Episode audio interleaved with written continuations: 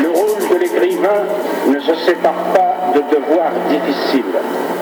Par définition, il ne peut se mettre aujourd'hui au service de ceux qui font l'histoire. Il est au service de ceux qui la subissent. Ou sinon, le voici seul et privé de son art. Amine Malouf, nous nous rencontrons à l'occasion de la parution chez Grasset d'un récit, d'une chronique, d'un livre historique intitulé Un fauteuil sur la Seine, sous-titre Quatre siècles d'histoire de France. Et ce fauteuil, c'est le fauteuil numéro 29. C'est celui auquel vous avez été élu à l'Académie française et euh, qui était occupé juste avant vous par Claude Lévi-Strauss, auquel comme c'est la coutume, vous avez rendu dans un discours l'hommage rituel que l'on que l'on rend à son prédécesseur lorsqu'on accède à l'immortalité. Mais J'ai eu envie de parler de ce qui était avant lui. Donc, euh, après avoir consacré le discours de réception à Claude Lévi-Strauss, je consacre ce livre aux 18 personnages qui ont occupé le même fauteuil, en commençant par Pierre Bardin, totalement oublié euh, élu en 1634 et jusqu'à euh, évidemment Lévi-Strauss lui-même. Est-ce qu'on pourrait revenir un peu avant euh, Pierre Bardin? Parce que vous racontez au début de votre livre que dans le fond, l'Académie française, qu'on voit très, très, très sophistiquée aujourd'hui, était en fait un cercle de jeunes gens. Tout à fait. Il y avait neuf ou dix personnes qui avaient décidé de se réunir à Paris Là, je vous parle des années. Ça a commencé, je pense, en 1629. Euh, des gens euh, autour d'un jeune lettré qui s'appelait Valentin Conrad, qui avait 26 ans à ce moment-là, euh, qui rassemblait ses amis chez lui une fois par semaine euh, et qui parlait avec eux de toutes sortes de choses, de littérature, mais aussi de l'actualité. Et ils étaient très heureux de, cet arrangement. Ils, avaient, ils s'étaient promis de le garder secret. Et puis un jour, euh, l'un d'eux a parlé euh, à quelqu'un qui a dit Ah, mais j'aimerais bien venir assister une fois à une de vos réunions. J'ai écrit un livre, je, je vous en parlerai qui est venu et qui lui-même a parlé à un autre ami qui se trouvait être l'un des confidents euh, du cardinal de Richelieu. Et, le cardinal a dit, mais, mais ces gens-là qui se réunissent, pourquoi ils ne se réuniraient pas euh, sous une... Euh, sous l'aile de, de, de, de l'autorité publique, on ferait quelque chose d'autre, une académie officielle, et euh, donc euh, ça c'est arrivé vers 1633 à peu près. Il a envoyé un émissaire, leur proposé de, constituer une académie. Au début, ils n'étaient pas contents. C'était bien, comme ils, ils étaient avant. Ils s'entendaient bien entre, amis, ils, ils banquetaient, ils ils s'amusaient. Et, et puis, ils se sont dit, bon, on va envoyer une gentille lettre à son éminence pour lui expliquer que nous étions très flattés, mais que nous préférons rester comme nous, comme nous sommes. Et l'un d'eux a dit, mais écoutez, vous, vous délirez, comme on dirait aujourd'hui, mais vous, vous euh, rappelez-vous qui est ce monsieur? Rappelez-vous que le cardinal n'est pas homme à, un homme à qui on peut dire non impunément. Allons peut-être, si vous voulez, un peu, un peu plus loin, mais quand même en, en, évoquant euh, un des éléments de la biographie telle que vous la racontez de Pierre Bardin, mais quand même, un peu comme dans tous les personnages un peu inconnus, on découvre qu'il a euh, établi une sorte de harangue. Dans sa, dans sa, harangue, il a dit, dans le fond, les philosophes devraient parler simplement. Et c'est très moderne, euh, dans le fond.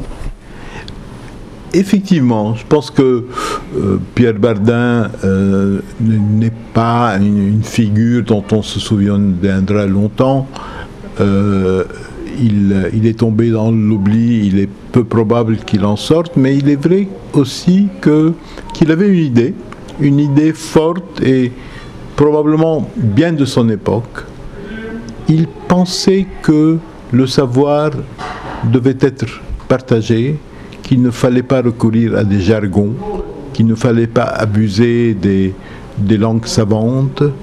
Et il, il a dit et redit sous toutes sortes de formes et dans toutes sortes de domaines tout au long de sa vie. Son idéal pour lui, c'était l'honnête homme, comme, euh, comme on, le disait à l'époque. D'ailleurs, il est probable que le mot que le mot a été forgé, l'expression a été forgée par lui-même. C'est pas sûr, mais, en tout cas, il fait partie des gens qui, qui ont parlé en premier de, cette notion d'honnête homme. Qui... on lui a volé d'ailleurs ce, On lui a volé, d'ailleurs, absolument. on, lui a volé cette, cette expression, quelqu'un d'autre a piqué euh, l'expression et en a fait le titre d'un livre, et lui était furieux de cela. Mais, mais l'idée de, de, l'homme qui n'est pas, qui n'est pas lui-même un, un, savant qui se consacre entièrement à, l'érudition, mais qui, qui sait suffisamment de choses dans toutes sortes de domaines pour, pour comprendre le monde. Euh, c'est une idée intéressante qui, qui est une idée de, de, de cette époque et qui, et qui coïncide avec les commencements de l'académie. Alors, on va pas, va pas évoquer tous les personnages évidemment, mais j'en ai repéré quelques-uns et où chaque fois, si vous le bien, j'aimerais aussi qu'on aborde votre manière de travailler. Alors, le, personnage, l'académicien suivant que j'aurais voulu évoquer, c'est François de Calière. Mais auparavant, dites-moi peut-être comment vous avez travaillé, parce que vous dites dans les remerciements que vous avez beaucoup aimé découvrir les archives, et puis vous rendez hommage aussi à la digitalisation de toute une série d'archives dans, dans Gallica. Alors, il y a aujourd'hui un travail d'historien plus, plus jubilatoire? Euh, oui, je pense que oui, il y a un travail plus jubilatoire. Nous avons la chance d'avoir beaucoup de choses à notre disposition. Euh, je pourrais parler longtemps de, la manière de travailler. Je vais essayer de, le faire très rapidement. Euh, dans cette liste, il y a des personnes peu nombreuses dont l'œuvre est toujours disponible. Généralement, les, tout derniers membres. Et il y a beaucoup d'autres dont l'œuvre est totalement euh, oubliée, euh, jamais réimprimée. Et là, nous avons la chance d'avoir euh, des institutions. Je pense à la Bibliothèque nationale de France, je pense à quelques universités, notamment au Canada. Je pense aussi à, un système qui s'appelle Wikisource, qui, qui digitalise euh, et qui numérise pardon et qui euh, et, qui rend disponible des, œuvres complètement oubliées. Et je dois dire sincèrement que même des œuvres complètement oubliées, complètement euh, introuvables, comme celle de Bardin, ou, sont disponibles quand on cherche aujourd'hui en ligne.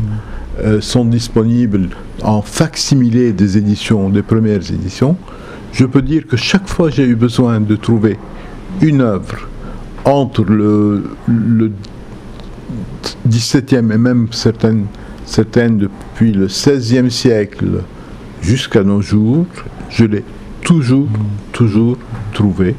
Parfois il a fallu chercher, mais c'était toujours euh, possible. Et euh, sincèrement, il me semble qu'un tel livre n'aurait pas été envisageable même il y a 20 ans. Mm. Euh, parfois, on m'a demandé ces dernières semaines pourquoi personne n'a eu l'idée de faire ce travail à l'Académie avant vous. Euh, la vérité, c'est que sans les moyens de connaissance moderne, sans l'accès que l'on a aujourd'hui à tout ce qui a été imprimé depuis des siècles. Il est impossible de reconstituer ce qu'a été un Bardin, un Nicolas Bourbon ou un Calière. Ceci dit, même si ça avait été disponible, je pense que ce livre s'inscrit aussi dans, dans votre travail à vous, qui est une reconnaissance euh, permanente d'une forme de filiation, de s'inscrire dans l'histoire. Et ici, d'une certaine manière, euh, vous, entrez dans, ce même, euh, dans cette, cette même reconnaissance. C'est vrai que c'est une disposition d'esprit euh, certains diraient un travers que j'ai. J'ai toujours envie et besoin de connaître la genèse des choses, qu'il s'agisse d'une famille, d'une institution, d'une découverte. Je ne comprends les choses qu'en les plaçant dans leur perspective historique. Et euh, j'avais fait il y a quelques années un livre euh, qui parlait de ma famille, que j'avais appelé Origine. Euh, ce livre est, basé sur une généalogie fictive, comme disait Lévi-Strauss, de, personnages qui se sont succédés euh, sur le même fauteuil, mais le principe est, le même. Alors revenons, si vous voulez bien, à, François de Calière qu'on a, qu'on a abandonné, à, l'avions-nous abordé, parce que lui a publié un livre à la fin de sa vie, en 1717, la date est importante, de la manière de négocier. Et alors c'est un livre que, après vous avoir lu, on a vraiment envie de mettre entre toutes les mains des diplomates aujourd'hui, même s'il était admiré déjà par Thomas Jefferson, par Churchill. Et euh, aujourd'hui, on se dit dans le fond, il était un, visionnaire, il était vraiment une sorte de, de, de vrai viatique pour la négociation politique. Sincèrement, c'est un livre que je conseille. Je ne le dirai pas de beaucoup de livres de mes prédécesseurs à l'Académie. Euh, je ne pense pas qu'on lira les œuvres de, Bardin ou, d'autres plus qu'on ne lisait jusqu'à jusqu'à présent.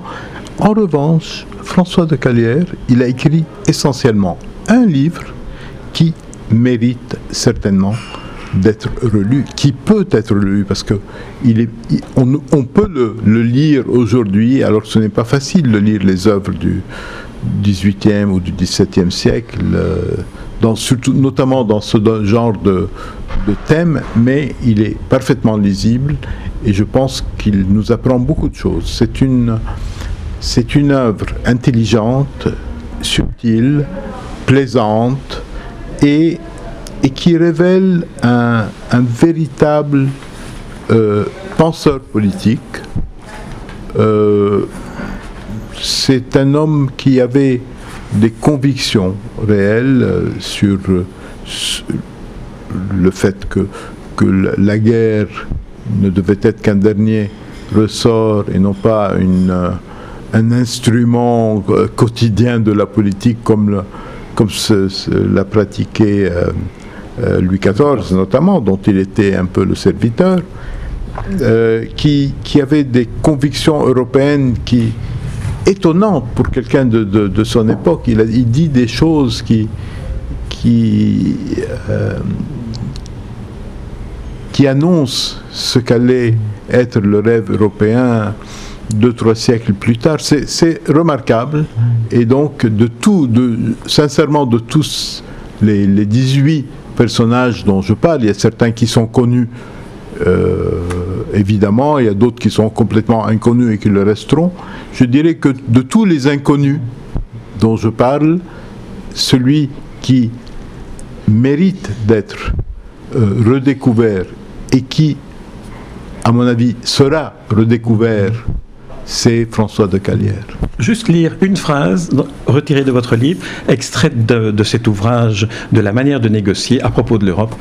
Il dit Tous les États dont l'Europe est composée ont entre eux des liaisons et des commerces nécessaires qui font qu'on peut les regarder comme des membres d'une même république. On a, avant Victor Hugo, les prémices de l'Union européenne.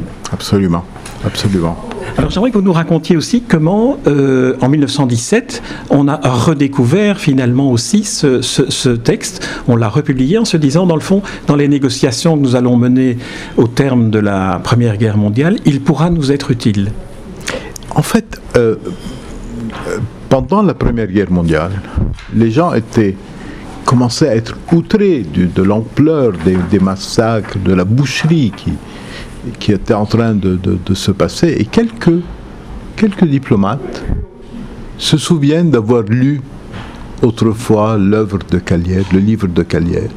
Et justement, euh, ils se disent, euh, la guerre, la guerre n'est pas censée être cela, la diplomatie aurait dû empêcher la guerre, euh, l'Europe est en train de se de se démolir elle-même pour de mauvaises raisons. Et ils ont envie de republier cette œuvre de, sagesse, de raison, qui est le livre de Calière. Euh, étrangement, ce sont des Britanniques qui le découvrent. En France, il, il reste inconnu et jusqu'à présent d'ailleurs, il commence tout juste à être découvert. Euh, en revanche, en Angleterre, aux États-Unis, on commence à s'intéresser à lui. Il y a aussi cette idée que, que la Première Guerre mondiale a été euh, provoquée par les diplomates qui ont négocié des, des traités secrets qui ont lié les mains des pouvoirs qui les ont obligés en quelque sorte, après l'incident de Sarajevo, l'assassinat de l'archiduc François Ferdinand, les ont obligés à mobiliser leurs troupes, à se lancer les uns et les autres dans la guerre avec toutes les conséquences que l'on sait. Et donc il y a, je dirais que l'idée même de la diplomatie était quelque peu malmenée. Les gens avaient une, idée euh, plutôt négative de, l'œuvre des, diplomates. Ils les accusaient de tous les maux. Et le livre de François de Calière, en quelque sorte, réhabilité, redonner de la noblesse à aux négociateurs, comme il disait, parce qu'il n'utilisait pas le mot diplomate qui n'existait pas encore à son époque, le négociateur redonne de la noblesse en disant que ce qu'il est censé faire, c'est éviter les guerres. Et ça, c'est une idée tout à fait nouvelle pour l'époque. Le but de la, diplomatie n'est pas de justifier la guerre, pas mais d'éviter les guerres. Nous devons négocier pour que pour que la guerre devienne de plus en plus rare, de plus en plus éloignée. Et de ce point de vue, encore une fois, c'est quelqu'un qui mérite d'être redécouvert et relu. Vous dites à la fin de votre livre que, d'une certaine manière, quand vous regardiez derrière vous le travail accompli pour ce livre, vous aviez porté un regard affectueux sur les occupants du siège 29. Et j'ai eu le sentiment qu'il y avait une personne à l'égard de qui vous aviez en particulier ce regard affectueux, pour lequel vous, vous évoquez sa vie privée, vous évoquez euh, ses débuts, c'est Claude Bernard, qui voulait écrire du théâtre et qui est devenu celui qui finalement a révolutionné, a créé la médecine moderne et une approche de la médecine telle qu'on on la voit aujourd'hui. Je dois avouer que je savais peu de choses de Claude Bernard avant d'avoir commencé ma recherche. Euh, je savais qu'il, que c'était une figure de la médecine, qu'il y avait des, des, des, rues et des places à son nom, mais pas beaucoup plus que cela. J'ai découvert d'abord que ce grand savant a commencé sa vie comme un mauvais élève qui, euh, qui, qui, échouait à tous les examens, qui était le désespoir de ses parents, qui ne savaient plus quoi faire de lui, que par ailleurs, il n'avait aucune passion pour la médecine, mais que sa passion, c'était le théâtre, et qu'il voulait absolument euh, consacrer sa vie au théâtre jusqu'au moment où il est monté à Paris, parce qu'il était lyonnais, il a rencontré un grand critique, il lui a fait lire une pièce qu'il venait d'écrire, dont il était très fier, et ce critique, euh, qui était un peu le pape de, du théâtre de l'époque, lui a dit, vous avez du talent, mais pas suffisamment pour y consacrer votre vie que la littérature reste pour vous un, passe-temps et euh, faites des études de médecine. et, le, jeune Claude Bernard était furieux, il était en rage et en même temps, il était assez sage pour suivre ce conseil. Et il s'est lancé à ce moment-là dans ses études de médecine et il est devenu en quelque sorte le fondateur de la médecine scientifique, de la médecine expérimentale. Et il a laissé une trace énorme dans le, alors à son propos, vous avez une phrase euh, qui, fait partie de ces phrases par lesquelles vous parvenez en même temps à, synthétiser ce qu'est une personnalité et à, nous faire comprendre l'émotion que, ce type de personnalité peut inspirer. Vous dites, il embrasse d'un même regard l'objet sur lequel il se penche et le vaste monde où sont situés l'objet et le chercheur. En une phrase, on le voit penché sur son travail, mais en même temps préoccupé par une vie privée qui n'a pas été très heureuse. Effectivement, sa, vie privée a été un désastre. Euh, comme cela arrivait souvent à l'époque, ses amis lui avait arrangé un mariage. Euh, sur le papier, ça semblait parfait. Euh, la fille d'un grand médecin parisien de l'époque qui épousait un médecin en, en, pleine activité qui commençait à être connu. Sauf qu'il y avait un malentendu. Lui, ce qui l'intéressait, c'était la recherche. Il passait son temps dans les laboratoires. Et quand il avait quelques euh, jours de congé, il partait tout de suite pour le Beaujolais où vivait sa mère à laquelle il était très attaché. Sa femme rêvait de, mener la vie d'un notable euh, parisien, un peu, un peu mondain, donc elle était complètement déçue de, de la vie que menait Claude Bernard. Puis euh, il y a eu un conflit euh, sérieux autour de la vivisection, vivisection animale. Lui l'a pratiqué comme un, une méthode pour ses recherches et euh, sa femme voyait là des actes de grande cruauté. Et, les deux filles du couple euh, suivaient leur mère en cette affaire. Et donc il y avait vraiment un conflit très dur au point qu'à un moment donné, sa femme, euh, la femme de Claude Bernard, lui a dit Mais je veux plus que tu t'approches de moi, tu sens la charogne. Et euh, bon, ils ne pouvaient pas passer beaucoup plus de temps ensemble, donc il y a eu, à l'époque, il n'y avait pas de divorce, il y a eu une séparation euh, décidée par un, par un juge, et heureusement pour lui, il a rencontré une femme qui venait assister à ses cours, qui admirait beaucoup ce qu'il faisait. Euh, on ne sait pas quelle a été la nature de leur relation. Il est tout à fait possible euh, que, que, cette relation soit restée platonique et même strictement épistolaire. On ne le sait pas avec certitude, mais en tout cas, il y a un échange de lettres très important entre eux. On possède plusieurs centaines de lettres écrites par Claude Bernard à cette dame, qui s'appelait Madame Rafalovitch. Et euh, certaines ont été publiées d'ailleurs.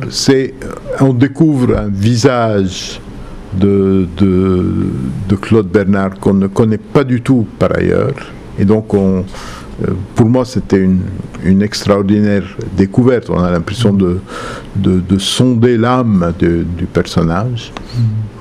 Assez curieusement, on est au 19e siècle et celui qui succède à Claude Bernard, Claude Bernard étant un scientifique, 19e siècle étant un siècle où les sciences euh, euh, prennent le pas sur, sur la pensée, on se trouve avec Ernest Renan, qui me semble-t-il vous est aussi très proche par le séjour qu'il a passé au Mont-Liban et, et par la manière dont il abordait avec éthique, avec rigueur, avec conscience les thèmes qu'il abordait. J'ai commencé à m'intéresser à Renan parce qu'il a effectivement joué un rôle important euh, au Liban. Il a été l'initiateur des fouilles qui ont fait connaître la civilisation phénicienne. Mais euh, plus je, euh, je m'enfonçais dans les recherches sur Renan, plus je découvrais l'ampleur du personnage. Et là, je pense sincèrement que c'est une des grandes figures intellectuelles de son siècle et, de tous les temps. Il a joué un rôle majeur. Je pourrais même dire qu'il y a eu une sorte de petit miracle sur ce fauteuil. Il y a eu entre euh, Claude Bernard et Ernest Renan, en l'espace de quelques dizaines d'années, une sorte de petit siècle des Lumières qui a changé la vision que nous avons et de la religion et de la médecine et, qui a changé le monde en réalité. J'ai été heureux de découvrir ce superbe moment qui se situe entre les années 1860 60 et quelques et les années 1890. C'était un superbe moment et, et, qui, pour moi, pour moi, est un des grands moments de l'histoire et qui explique, qui explique l'évolution de, des sociétés occidentales euh, durant l'ensemble le, de, de la période qui s'est écoulée depuis. Eh bien, Amit Malou, je propose que nous arrêtions cet entretien sur ce petit siècle des Lumières, ce qui n'est qu'une invitation pour ceux qui nous écoutent et n'ont pas encore lu votre livre, et je les y invite, toutes affaires cessantes, à se plonger dans ces quatre siècles d'histoire de France qui nous racontent avec votre art euh, l'enfantin, pourrais-je dire, de conteur, comment l'histoire de quatre siècles peut se raconter à travers 18 accompagnateurs, comme vous les, les qualifiez. Merci Amine Malouf, c'est un vrai bonheur et de vous rencontrer et de vous lire comme chaque fois. C'est paru aux éditions Grasset. Merci à vous.